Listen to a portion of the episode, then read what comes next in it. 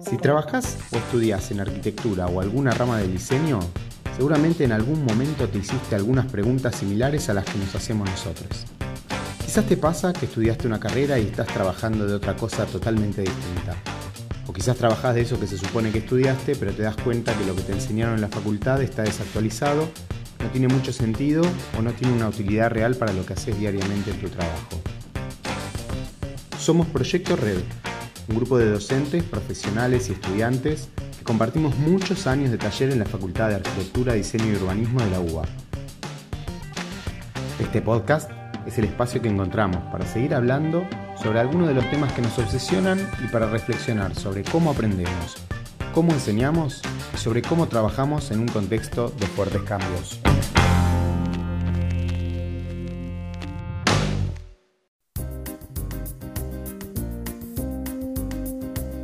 Ignacio Bóscolo nació en el 85. Es de Buenos Aires, pero hace 8 años vive en Berlín. Estudió arquitectura en la UBA y después cursó el máster en diseño arquitectónico en la DSO International Architecture Graduate School. Tiene más de una década de experiencia en diferentes estudios de Buenos Aires, Boston y Berlín. Ignacio trabaja como director de diseño en A ver si me sale. ¿eh? Bunschun Architekten Berlín desde el 2014. Fue docente de diseño en la UBA y actualmente es docente en la DSO International Architecture Graduate School. Paralelamente a su práctica profesional y académica, Ignacio funda Vanch 6370 junto a Gili Ron de Tel Aviv, donde juntos intentan explorar los límites entre el arte y la arquitectura. Por otra parte, Sofía Forti, porteña del 86. Es arquitecta egresada de la UBA con un posgrado en preservación y conservación del patrimonio en la DITELA. Es docente en la FADU desde el 2011 y en Red desde el 2013.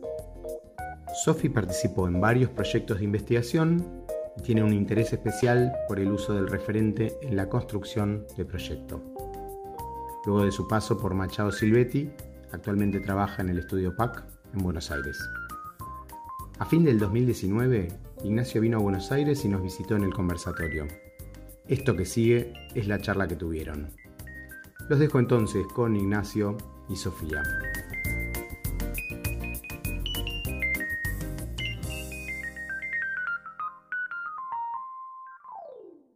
Estamos en la expo que cierra el ciclo lectivo 2019 en la Facultad de Arquitectura, Diseño y Urbanismo de la Universidad de Buenos Aires. En este contexto, docentes y estudiantes de la cátedra Red armaron conversatorio, un espacio para reflexionar sobre el estado actual de la enseñanza y de nuestra disciplina. Nos van a estar acompañando profesionales de trayectoria destacada que fueron parte de los talleres del arquitecto Varas y Red. En esta oportunidad recibimos a Ignacio Bóscolo. Gracias por venir. Gracias por la invitación. ¿Cómo es el presente de la disciplina? Por momentos creo que la disciplina está un poco encajonada en ciertos cánones viejos, los cuales es como muy difícil, no sé, generar algo nuevo o repensar ciertas eh, estructuras o qué sé yo. Ponerle, yo ahora estoy viviendo en Alemania hace siete años y, y siento como que está todo muy eh, muchas normas, ya sea en cuanto a, a lo edilicio, o en cuanto a lo programático, o en cuanto mismo a ciertas tecnologías de, de materiales que realmente te terminan restringiendo y como que es muy complicado eso sumado a las presiones de, no sé, típicas de agentes como clientes o lo que fuera, es como muy difícil como realmente tomarse el tiempo para repensar ciertas cosas que están muy establecidas. Como Eh, con una normativa muy estricta, digamos, Sí, que te limita ejemplo. muchísimo. Sí. Ok. Em, ¿Qué percepción crees que tiene la sociedad sobre los arquitectos? Y medio como superhéroe, no sé, como que van a hacer algo, viste, que ellos no pueden hacer, o no sé. Sí. Y creo que eso también es algo que no se transforma, o sea, hay ciertas prácticas más de colectivos que intentan como romper un poco esa estructura, eh, pero siento que nada, que estamos a años luz a que algo realmente nuevo se, se produzca en ese sentido. Eh, y la verdad que no está tan bueno, porque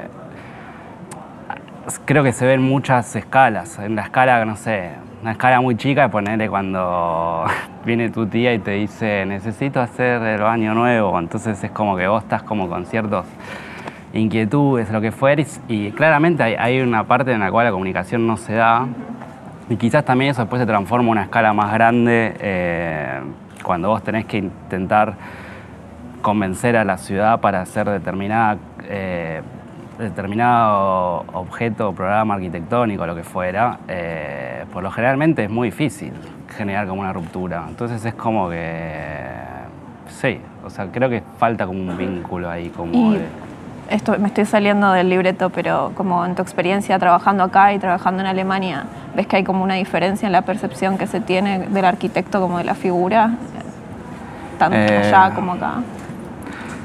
No, creo que en líneas generales se repite, es como un parámetro, o sea, sí, más o menos, pero... Parece. Sí.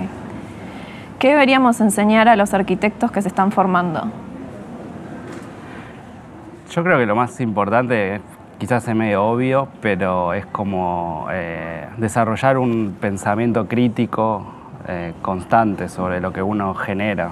Eh, sí, y, nada, obviamente no atarse a ciertas cosas establecidas, intentar como salir un poco de... No salir de la norma por salir de la norma, sino como realmente también como un ejercicio propio de como auto... Sí, estar eh, cuestionando si la norma está bien o no, sí, debería ser. Sí, en ese sentido creo que... Sí, hay, veces, acá ponerle eh, eh, ex varas red, a mí fue una experiencia increíble en ese sentido, porque la FADU fue siempre como muy de viste esos estudios troncales y esos grandes nombres y cosas eh, dadas. Ibas, te dan un programa y, acá fue la primera vez que a, mí en mi formación académica que realmente empecé como a recuestionar o repensar o sí, a ser un poco más crítico con lo que estaba generando. Y eso la verdad que en definitiva fue lo que, lo que más te marca para operar en el futuro. ¿Qué rol ocupa la referencia en los procesos de pensamiento? Yo creo que la referencia es fundamental. O sea, puede que la tengas incorporada de una manera eh, más consciente o inconsciente, pero siempre está. O sea, somos producto de, sí, de todo lo que incorporamos cotidianamente y en ese sentido yo creo que soy consciente de que para mí la referencia es algo importantísimo. Eh, yo diría como que es importante y hasta medio inevitable, como que no puedes escaparle. Aunque digas que no, en realidad siempre. Eh, y también, viste, hay, no sé, es como que también creo que hacer uso de la referencia e incorporarla y hacerla propia, eh, de alguna manera como que expande es como que también empezás a formar parte de una especie de pensamiento colectivo, porque no es algo, viste, que autogenerado o lo que fuera, que salió como de la nada, y sino es como que es una... El pensamiento termina siendo una evolución de algo que venía antes, entonces es como que es parte de algo más que vos quizás terminás siendo el medio en ese momento, pero después es como que... ¿Cómo debería ser el rol del docente en estos tiempos? O sea, la clave me parece es que el docente tenga un, un rol activo en cuanto a intentar fomentar ciertos intereses de, los alumnos eh, y en ese sentido poder nutrir, nutrirse él de cosas nuevas. Como que en ese sentido eh, creo que lo más divertido de ser docente es eh, encontrarse con cosas nuevas y, tal cual y no estar como repitiendo o quizás, no sé, tirar un ejercicio y ya saber más o menos cuál va a ser el resultado. Creo que eso es como lo que te termina como, eh, sí, encajonando, se sí, se estancando mal y en ese sentido, eh, sí, nada, como un, rol muy activo en cuanto a, a promulgar intereses ajenos. Y en relación a lo que hablábamos de los referentes, ¿quiénes pensás que hoy son tus referentes? Y no sé, últimamente me estuve interesando bastante por ciertos colectivos que terminan materializando eh, sí, esta idea de proyecto no como producto de sea una oficina o de un agente particular, pero sino como una conjunción de, factores.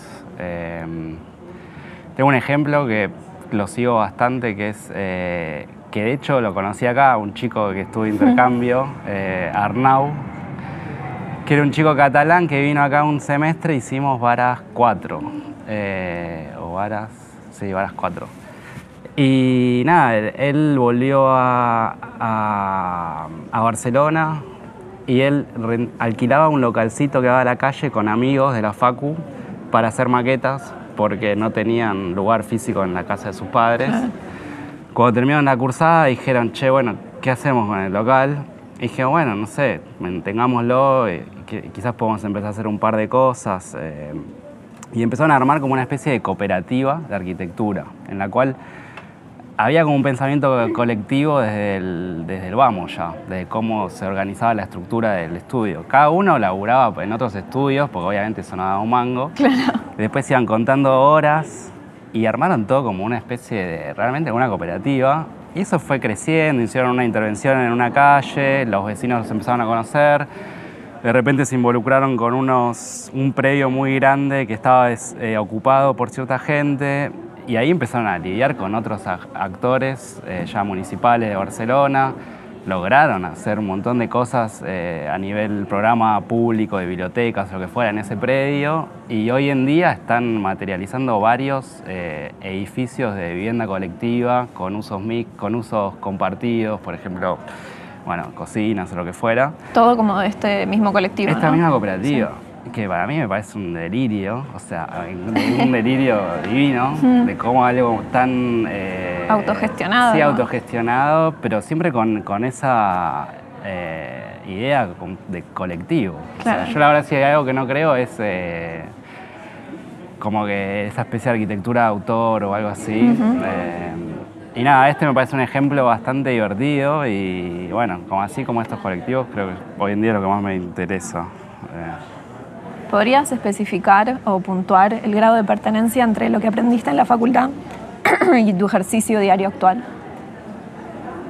No sé, yo también cuando estudié acá creo que trabajé casi todos los años, entonces es como que, como que mi, mi, formación académica siempre se mezcló mucho con, em, con la vida profesional, calculo. Pero sí, o sea, la FAU en sí a mí me dio una base muy sólida. Em, ya sean temas más, eh, más mundanos, como, no sé, eh, materialidad, estructuras, cosas así, pero también eh, la formación de un pensamiento más, eso que decía, crítico y como de, no sé cómo decirlo. Pero también, por ejemplo, acá, más allá de la facultad en sí, creo que nosotros, argentinos, no nos damos cuenta, pero tenemos como un, un empuje así como medio extra. Eh, imagino que debe ser por situación de crisis constante. constante de crisis. Pero ponerle algo que creo que más o menos me, me moldeó en ese sentido es eh, varios proyectos que estamos generando ahora en Berlín. Eh, son como una especie de fideicomiso de que era acá, o ponerle antes. que ponerle para mi jefe fue algo nuevo y fue como algo que empezamos a hacer Sí, como esta especie de autogestión, salir a la ciudad, ver ciertas potencialidades o... Y bueno, en ese sentido, como sí, ese espíritu como medio de alerta y de busca y de, no sé, eh, como que creo que... Sí, lo habré nutrido acá, me imagino. Más sudamericano. Sí, ponerle. ¿Qué palabras podrías darle a quienes están hoy cursando la carrera? Y creo que, es, que fomenten esa curiosidad que uno tiene y que quizás con, los años, no sé, por ciertas situaciones o contextos, quizás uno lo empieza a perder o lo que fuera. Eh, sí, que no se aten a, a cosas determinadas, sino como que intenten como ampliar el espectro lo más que puedan.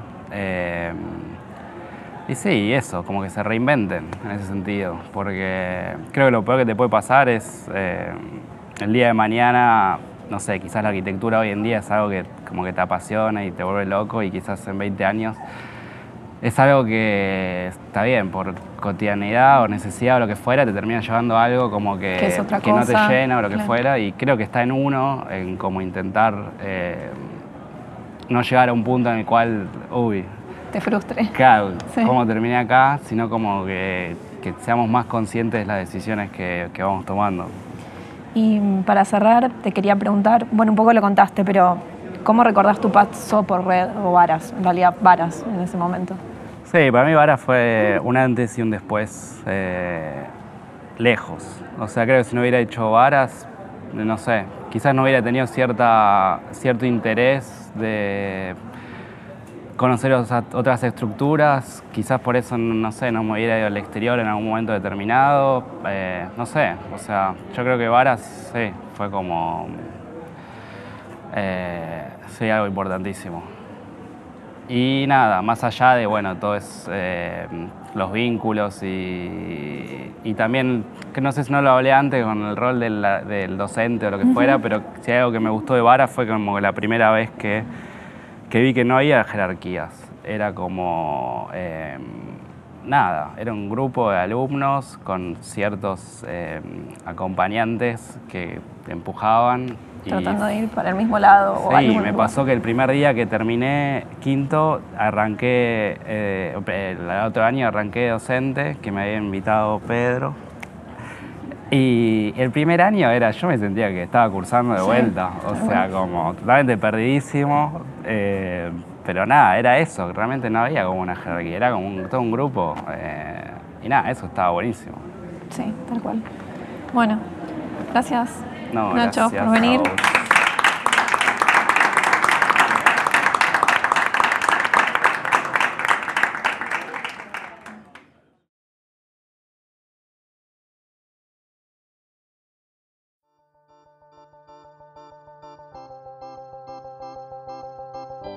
Bueno, así estamos. Hasta acá el cuarto episodio de conversatorio. ¿Qué tal?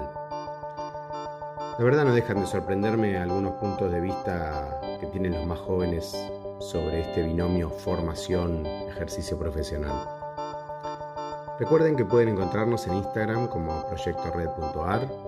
También nos pueden escribir a proyectored.ar en gmail.com en caso de que les den ganas de contarnos algo o bien para recibir info de nuestras próximas actividades y formar parte de la red.